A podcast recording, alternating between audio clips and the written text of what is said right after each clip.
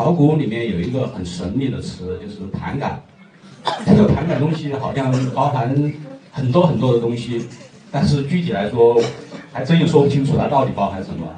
啊，就像请曹总兄天马行空的给我们谈一下这个盘感这个词。还有就是曹总兄，呃，见过了很多这个少年天才，包括鼓手林肯他们，呃，就是希望曹总兄跟我们说一下。这个这个少年天才，他们这些跟一般的那种选手，他们这个区别在哪儿？我很多都是这个千锤百炼这个练出来的这种这种选手，跟跟这些少年天才，他们这个到底呃有多大的区别？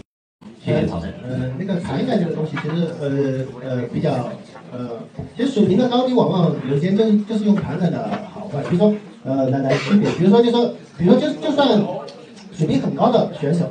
他有一有一段时间他做的很不好，但是可能他的朋友可能也做的很好，就是做的很好跟做的很差的时候，有些可能就用盘感来解释。那个我我我我我我我记得那个徐翔嘛，徐翔接受的采访，他就说他其实他的他比别人就是盘感好，这个盘感其实就是很多年很多年的一个经验积累，经验积累他他就知道就说哪些股股票要涨了，哪些股票可能要跌了，大盘是不是有风险了。啊，大盘没有风险，就是现在可以重仓持股了。这这东西都是就是所谓的盘感，实际上就是一种，呃，一种无形的东西，其实就是呃，相当于艺术创作中的一种灵感吧。这个东西有一些没没法用的东西。它这个能不能通过训练得到？它训，就是你如果训练吧，就是你如果很专投入，很很就是很投入在做这件事情，做到一定的时间，你可能盘感会很好。包括你看我们为什么要上论坛呢？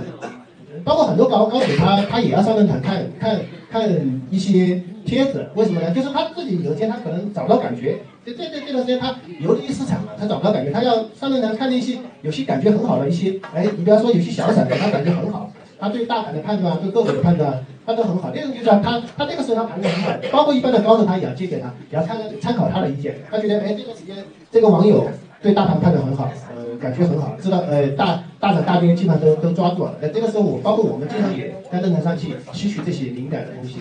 这个东西就是靠你投投入。其实投有些就包括专业高手，如果他比如说这段时间去旅游啊、去喝酒啊这些，他脱离市场以后，他盘感也会下降。这东西完全是跟嗯跟你的付出有关系。也就是说，只要是专业做这这这个方面的人都都都都都都要讲盘感。盘感的好坏跟你这一段时间的业绩。很有很大的关系，勤奋在这里面还是占很大的因素。勤可以讲勤奋两个字，也可以讲兴趣吧。我我我觉得这些所谓的比较年轻的做得好了，所谓天才吧，其实也也也不一定叫天才，他们就是兴趣比一般人大一点。他他们你你可能知道，他们下来以后，其实他们这这人相当单纯，就是说。除了做股票以外，其他的没什么业余爱好。他把股票就当成可能跟那种，你你们看打网游的那些网那些迷那专注。哦，他就下来以后，他就在在家里复盘啊，包括跟跟一些网友聊天啊，他完全都是做这个相关的事情，他也没有其他的娱乐方式，他就把这个当成一种娱乐在做，他就是有兴趣来做这个事情。你要说他是天才也可以，你要说他勤奋也可以，这样子就我觉得还是在兴趣里面。